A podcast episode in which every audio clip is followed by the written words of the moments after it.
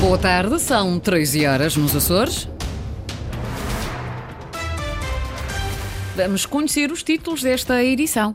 Prosseguem as buscas na costa da Ilha do Pico. Está desaparecido desde ontem um pescador de 77 anos de idade.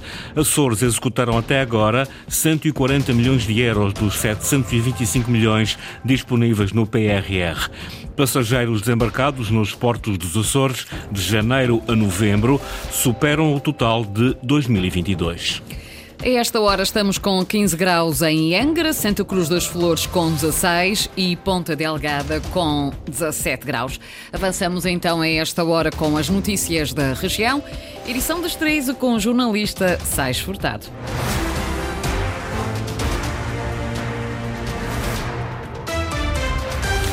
Está desaparecido na Ilha do Pico desde o fim da tarde de ontem um pescador com 77 anos de idade. A capitania do Porto da Horta está no local desde as primeiras horas do dia. A operação de busca e salvamento prossegue por terra e mar. Luís Branco. As buscas pelo pescador lúdico desaparecido ainda prosseguem na zona da Manhanha, na ilha do Pico. O desaparecido, com 77 anos de idade, estaria alegadamente a pescar junto à costa. A Capitania do Porto da Horta desenvolve buscas desde o raiar do dia. Desde as primeiras horas do dia de hoje, eh, eh, que são as horas mais favoráveis para a pesquisa visual, ativámos o EH-101 eh, da terceira, temos também a embarcação da Estação Salva-Vidas aqui da Horta, também está no local desde as primeiras horas, a fazer buscas por mar. Nas buscas por terra temos o pessoal da Polícia Marítima, populares e bombeiros também ativados, eh, tanto das Lais como de São Roque, eh, São Roque também eh, com uma embarcação. Até ao momento sem sucesso na detecção da pessoa desaparecida. Amilcar Gomes Braz, capitão do Porta Horta, coordenador no terreno da operação de busca e salvamento. Segundo informações, o pescador de 77 anos de idade encontra-se desaparecido desde o fim da tarde de ontem. Saiu de casa para praticar a atividade de pesca piada na zona da Manhanha, na Ilha do Pico, nos Açores. Às 18h83, o Centro de Coordenação de Busca e Salvamento Marítimo de Ponta Delgada deu o alerta. Foram de imediato ativados para o local elementos do Comando Local da Polícia de Marítima da Horta e dos Bombeiros Voluntários de São Roque e Laje do Pico. Até agora, os Açores executaram 140 milhões de euros dos 725 disponíveis do PRR. Existem projetos que têm a meta final em 2026, mas alguns dos investimentos já se encontram atrasados ou não cumpridos. Os dados constam do recém-inaugurado Portal da Transparência do Governo Regional, Eduardo Mendes. 725 milhões de euros o montante destinado aos Açores do Plano de Recuperação e Resiliência. Ao todo, 18 investimentos destinados a reforçar a resiliência económica, social e institucional, a transição digital e a transição climática. Dos 243 marcos e metas estabelecidos, 63 estão atrasados ou não cumpridos, mas havendo ainda a possibilidade de execução. Dados que estão disponíveis no portal da transparência do Governo Regional dos Açores. A nível de execução financeira de 2021 a 2023 foram aplicados mais de 140 milhões de euros, faltando cumprir cerca de 585 milhões. Os últimos projetos têm como data o segundo trimestre de 2026. As maiores fatias estão destinadas à transição energética, escola digital, recapitalização do sistema empresarial e rede viária, havendo outros projetos que têm sido debatidos, tal como o Hospital Digital ou o desenvolvimento do cluster do mar. O Hospital do Divino Espírito Santo, em Ponta Delgada, retomou as interrupções voluntárias da gravidez no início de dezembro. Já fez 18 interrupções, o dobro da anterior média mensal, um aumento que é justificado por ser agora o único hospital da região que assegura esta intervenção. Inês Linhares Dias. O Hospital de Ponta Delgada já voltou a fazer interrupções voluntárias da gravidez depois de ter abandonado a intervenção por decisão unilateral do Conselho de Administração em outubro de 2021.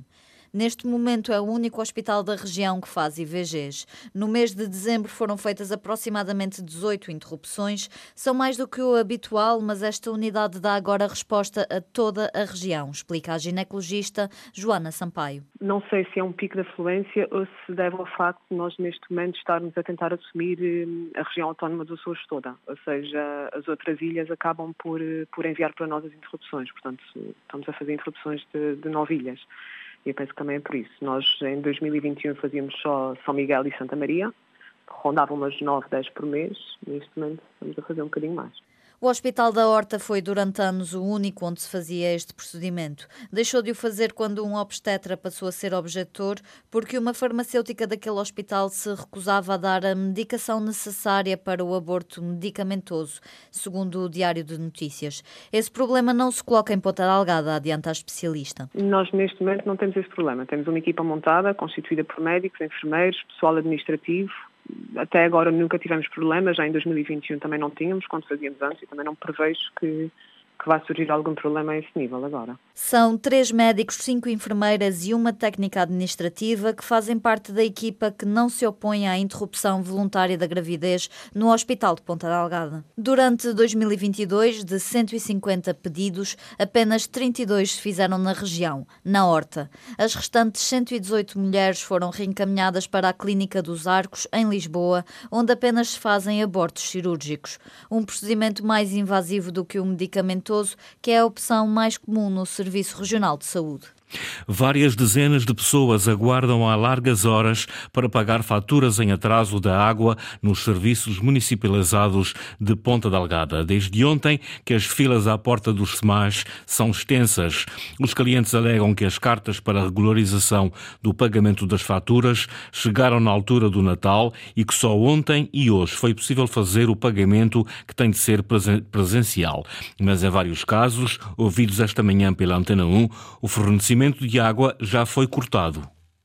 Já não tenho água em casa hoje, mas a, a nota de aviso que eu recebi por correio foi na sexta-feira, isto esteve fechado, fechado na segunda-feira, uh, por ser feriado, e terça-feira por tolerância de pontos, eu. E portanto, o primeiro dia que eu tive a pagar já não consegui pagar, faltei ao trabalho ao início da manhã, fiquei aqui uma hora e meia, fui-me embora. À tarde, quando vim, às três da tarde, já não conseguia pagar, porque a fila era tão grande que isto fecha às quatro e meia, mas às três já não aceitavam novas pessoas.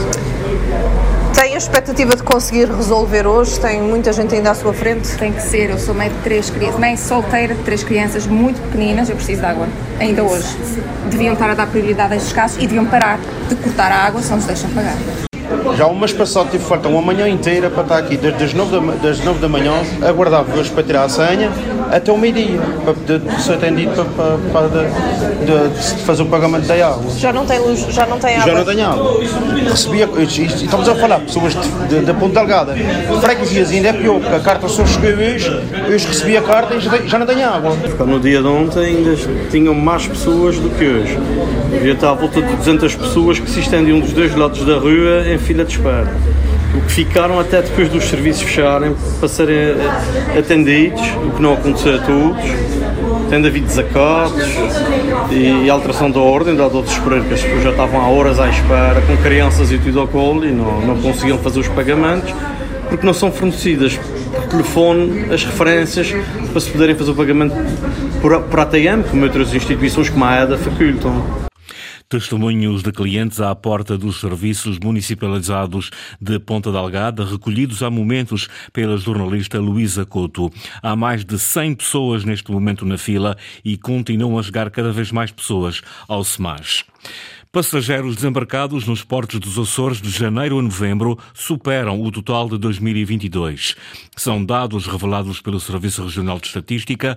O número superou o valor total de 2022, mas continuou abaixo do número dos números, aliás, de 2019, o ano antes da pandemia. Linda Luz. 540.111 passageiros desembarcados nos portos da região entre janeiro e novembro de 2023, mais 34 mil que no ano civil de 2022. Apesar do crescimento, os números não superam os de pré-pandemia. Em 2019, entre janeiro e novembro, houve mais de 541 mil passageiros a desembarcar na região. A Ilha do Pico é a que registra maior movimento de passageiros. Neste período, desembarcaram mais de 246.500 pessoas. Já no Faial, houve mais de 229.700 passageiros. Ambas as ilhas com aumento em relação a 2022. São Jorge perdeu pontos percentuais, teve praticamente 52.600 desembarques. Também Terceira e Graciosa têm vindo a perder passageiros, ao contrário de Flores e Corvo, com crescimentos a rondar os 5%. Desde 2020 que está suspensa a operação sazonal da Atlantic Line entre maio e setembro. A transportadora ligava todas as ilhas do arquipélago. Atualmente, em época alta, há apenas ligações marítimas entre o Grupo Central e entre o Grupo Oriental. Durante três anos, o Governo Regional pouco fez pela lavoura açoriana. Quem o diz é José Pacheco. É por isso que o setor agrícola vai continuar a ser uma das prioridades do Chega para as próximas eleições regionais. A garantia foi deixada esta manhã numa reunião com a Associação Agrícola de São Miguel. Sandra Pimenta. A lavoura tem sido nos últimos anos terreno fértil para o Chega conseguir passar a sua mensagem.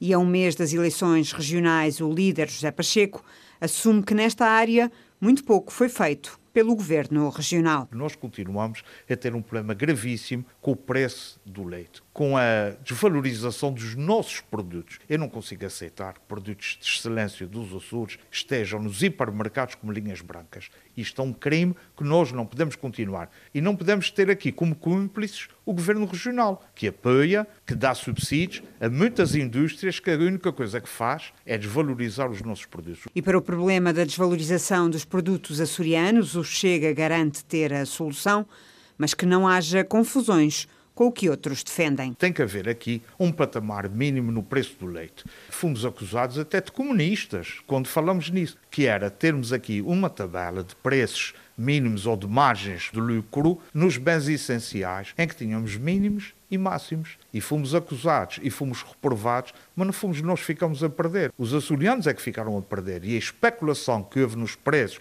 e continua a haver em alguns produtos é uma das razões da lavoura estar como está. Se a Europa não estiver de acordo como são as batatas. Chega preocupado com a lavoura, propõe então a fixação de preços mínimos e máximos para o leite produzido na região à semelhança do que já acontece em outros países europeus. 10 milhões de euros ao valor do orçamento da Câmara de Vila do Porto para este ano. Os principais investimentos vão para a gestão da água e para a habitação. António Pacheco. 10 milhões 197 mil euros é o que a Câmara de Vila de Porto prevê gastar em 2024 do lado de despesa de capital. Cerca de 6 milhões e 700 mil vão para gastos correntes, com o pessoal a levar a maior fatia, 3 milhões 340 mil euros, sendo o restante para a aquisição de bens e serviços e ainda pagamento de juros. Quanto a investimentos, a grande aposta vai para a gestão da água, com mais de 1 milhão de euros para a execução de dois furos e realização do projeto do reservatório do aeroporto, como adianta a Presidente da autarquia. São sem dúvida duas áreas ou duas, dois investimentos avultados que temos que, uh, que queremos fazer. Bárbara Chaves diz que a aquisição e reabilitação de habitação no âmbito do IRU é outra das apostas. Já conseguimos adquirir um conjunto de habitações, temos um valor bastante significativo de 1 milhão e 600 mil euros para a reabilitação dessas habitações, para a aquisição de outras habitações e também para a começar a fazer reabilitação nas casas das pessoas que têm, apresentam carências habitacionais. A reabilitação das estradas também foi contemplada no orçamento com meio milhão de euros. Para a oposição, este orçamento da Câmara de Vila do Porto não satisfaz as razões de Carlos Rodrigues, do PSD. É um executivo despesista que continua em crescendo uh, as despesas correntes contra uh, o investimento em capital que baixa cerca de 12% e as despesas em correntes aumentam 14%. Tal por cento. O plano e orçamento de Vila do Porto foi aprovado com os votos favoráveis da maioria PS e com os votos contra do PSD. Foram as notícias da região, a edição das três com o jornalista Sais Furtado. Recordo que as notícias estão em permanência em acores.rtp.pt e também no Facebook da Antena 1 Açores.